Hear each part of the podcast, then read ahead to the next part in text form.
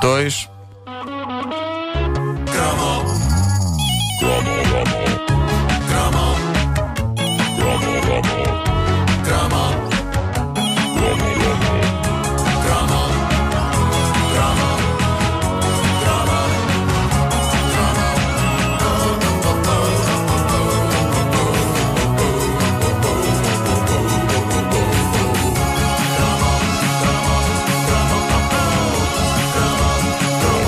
O Chrome 200. E foi isto. Bom, eu, eu, eu- foi isto. Obrigado. Era só o que eu tinha para assinalar eh, esta, esta edição. Eh, já há 200 destas coisas. Incrível. Incrível. Parece que foi ontem que começou. Eh, eu, eu Escolheste escolhi- uma, uma coisa emblemática para esta Escolhi edição, de não é? muito emblemático da nossa infância para celebrar a chegada ao Chrome 200. Parece impossível, mas esta rubrica ainda não se tinha centrado com a devida atenção na saga de Marco eu já- Eu já estou a chorar. Eu acho além do Marco vai haver gente a cantar isto também. É num porto italiano, mesmo ao pé das montanhas, que vive o nosso amigo Marco. Onde? Numa humilde casinha, Onde é ele acorda? ele acorda muito cedo Mas para quê? Para que ele quê? acorda Para cedo? para ajudar Quem? Quem? Quem? a sua progenitora. Mas é que depois, depois a mãe Marco. embora, não é? Pois é. Esta série, este- isto foi muito violento. Eu chorava Isto era tanto. atrás, sério, eu chorava imenso a ver isto. Marco dos Apeninos aos Andes eh, era na sua origem um livro lacrimejante de Edmundo de Amicis e que narrava Edmundo de Amicis e que eh, narrava a dilacerante história de um petis genovês chamado Marco. Ele vive feliz com a mãe, o pai, um irmão mais velho e um macaco chamado Amédio. Perante a crise, a mãe. Estás-te a rir que isto é, isto é um setup.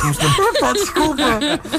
O macaco, é, o macaco é inesperado. É pá, sim. É inesperado. Podia ser com um cão. Não, é um macaco. Eu jogava avançado, não jogava a médio. Ah, sim, ah, perante a crise, a mãe vê-se obrigada a partir para a Argentina para trabalhar e, dada a altura, deixa de dar notícias para grande desconforto e inquietação da família. Não, uma carta não Marco, postal, é nada, nada. Marco, Nem um e-mail? Nada, na- não havia. Ah, Marco. Nem uma SMS também. Ah, Marco decide então meter-se num barco e viajar para a Argentina em busca da mãe desaparecida.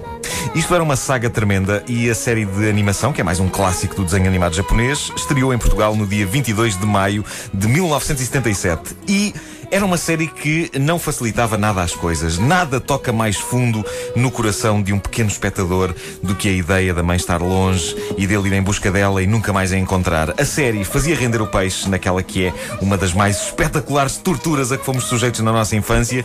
Pelo menos quando a mãe do Bambi morreu foi uma coisa rápida e a história passava à frente. Sim, mas aquilo Marco não. episódios e Marco episódios. demorava semanas e semanas e semanas na sua demanda para encontrar a mãe, mas felizmente, passados 1357 episódios, ou pelo menos era o número de episódios que a série parecia ter, embora deva ter tido muito menos, mas passados todos esse- esses episódios, o jovem acabava por encontrar a mamã. Eu não devia ter dito isto para não estragar a experiência aos espectadores mais pequenos que nunca viram a série, mas eu não consigo deixar que eles passem pelo mesmo sofrimento do que eu. Sim, criançada, aquilo leva tempo, mas ele encontra a mamã. Mas eu acho que mesmo, a mesmo na nossa geração há muita gente que não se lembra desse final. Aliás, eu não me lembrava. Eu não me lembrava Porque eu acho que nessa altura já estávamos deprimidos e não saíamos do quarto. Já não víamos, já não víamos a série. a Não até sabemos como é que isso acabou. Sim. Ora, foi uma tortura, mas todos nós, eh, trintões a caminho de quarentões, todos nós adorámos ver aquilo e, de certa forma, a série Marco preparou-nos para as agruras da vida, mesmo que na altura nos tenha traumatizado. Eu lembro-me de me ter perdido da minha mãe durante uns brevíssimos minutos num supermercado, precisamente o modelo de, de entre campos, e de pensar que tinha. Olha, agora tenho que ir à procura dela para a Argentina. Não, estou a e eu nem macaco tenho. Eu nem macaco tenho. Marco, a Felizmente, chorar. a minha mãe não estava na Argentina, estava na secção do talho. E tu, vais embora, mamãe! Exato, exato. Eu Comecei logo a ouvir a música na minha mente. Comecei com os olhos a tremer. Era assim que o Marco chorava. Sim, todos os Os olhos- desenhos animados japoneses eram assim. As- as- As pessoas não conseguem ver o meu gesto de mãos a imitar a tre- a tremura dos olhos, portanto vou fazer um som. Era tipo. Não tinha este som, obviamente, mas era o ritmo do olho a tremer era assim. Ah, foi uma tortura, sim senhor, mas de facto aquilo ah, preparou-nos. Ah, e foi também, para além de uma tortura, foi uma mania que, como é óbvio, estendeu-se às habituais peças de merchandising que todos nós devorámos avidamente. Ah, havia não uma, mas duas cadernetas de cromos. A saga era tão extensa que não cabia só numa. Havia um jogo de tabuleiro da Majora chamado A Viagem de Marco, onde ele encontrava a mãe muito mais depressa do que na série. Graças a Deus. Infeli- inevitável, era era também uma revista semanal que trazia em BD as desventuras do Marco. Eu penso que na arrecadação eh, da casa da minha mãe ainda deve haver um sem fim de edições desta revista. Chamava-se Revista O Crack. O crack, é verdade. O, o nome não me parece à distância assim tão inocente, porque aquilo viciava. Muito bom! Aquilo, aquilo era viciante, aquilo era como crack, eh, apesar de no título crack vir sem capa no fim. Mas era uma revista fenomenal em que as histórias aos quadradinhos do Marco eram eh, apenas uma, uma parte de todo o banquete que lá vinha dentro. Foi na revista O Crack também que eu fiquei fã da BD espanhola Mortadelo e Salaminho de Francisco Ibanhas. O quê? Mortadelo e Filemon. Epá, não me lembro Todas nada as semanas vinha lá também uma história de Mortadelo e Filemon. E aquilo era um bocado o antídoto para os dramas do Marco. Primeiro tomem o drama como refeição principal e de sobremesa tomem lá disparates. Era perfeito. Mortadelo e Salaminho, que eram agentes de uma associação secreta chamada a Tia. O quê? Eh, Eu lembro de Salmão e Mortadela, será isso? Espera, eh, eh, houve duas edições. Possivelmente no crack chamava-se assim. Ah, ok. Havia uma revista. Ah, era o nome brasileiro. O nome Exatamente. brasileiro era Mortadelo e Salaminho, tens razão. É verdade. Como é que era o nome português? Salmão e Mortadela. Exatamente, exatamente.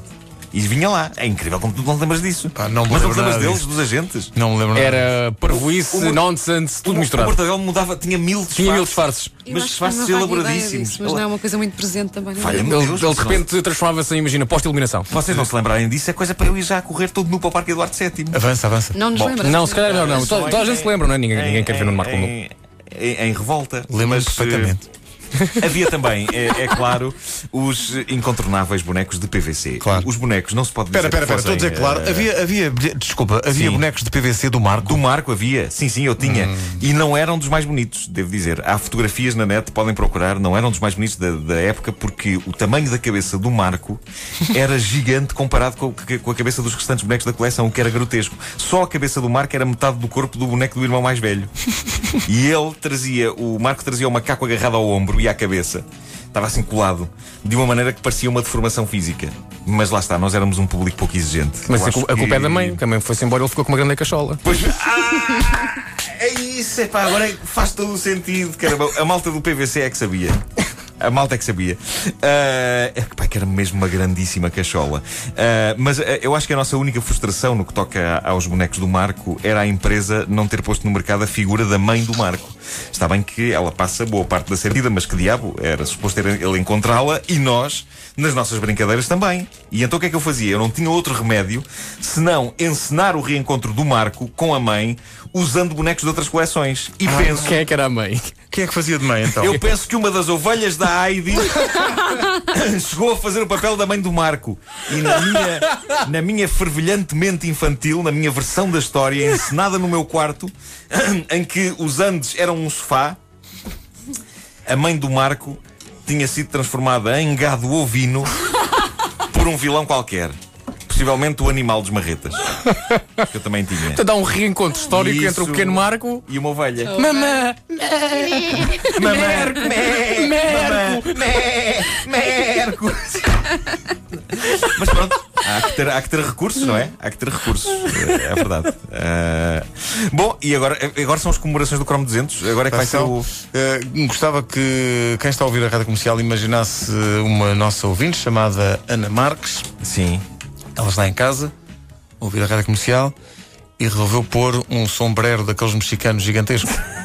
Sim. E ao mesmo tempo Eu saltar. acho que as pessoas estão a enlouquecer com esta rubrica. Não, eh, saltar para cima do sofá lá de casa, pôs uma câmara a filmar e depois ligou o rádio.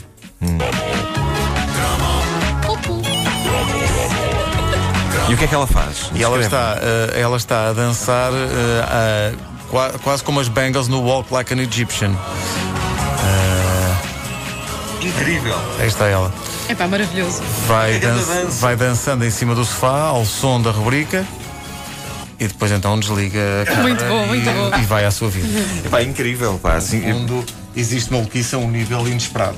Ora bem, no- nós, é é melhor lançares o, o tema do Chrome, não é? Outra Chrome, vez, sim. de- desta vez vamos eh, preparar as pessoas todas. eh, Pega no telemóvel neste ou noutro objeto que filme.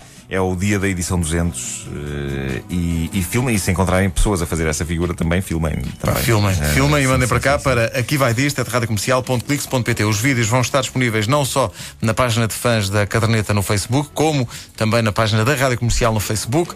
Na...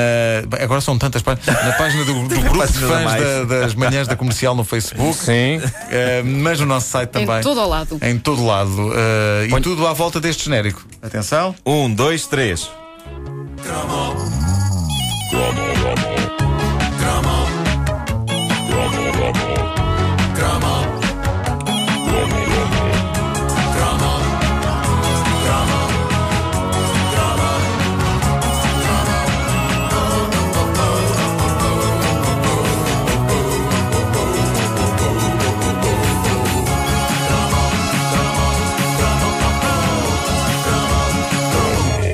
mesmo mail que devem utilizar para enviar os vídeos também é utilizado para pedir autocolantes. Uh, criámos um monstro, porque agora o mail não para. Aqui vai disto, é de radiocomercial.clix.pt. Não inveja a pessoa que vai ter que meter isto É que, é que o autocolante ainda não está produzido sequer. Uh, Já, já, já Mas está. são as reservas. Já, É- é- já- já está a ser produzido, mas não há ainda fisicamente. Mas, Ah. uh, mas enviem, enviem para cá. Uh, para onde é que querem que a Rádio Comercial envie? Se calhar vamos é colocar, quando estiver pronto, colocamos ali na recepção. Quem Sim, quiser vem passem buscar. por cá e pumba. Também era uma ideia. Filas e filas ali à porta. É isso. É uma repartição de finanças. Não, não, não. não. É bilhetes para o bublé. São os... ainda não, ainda não. Rádio Comercial. A melhor música. Évora, Reguengos de Monsaraz e Vila Viçosa 92.0. Ah, não disse, mas toda a gente sabe, a caderneta de cromos é uma oferta da banda larga TMN.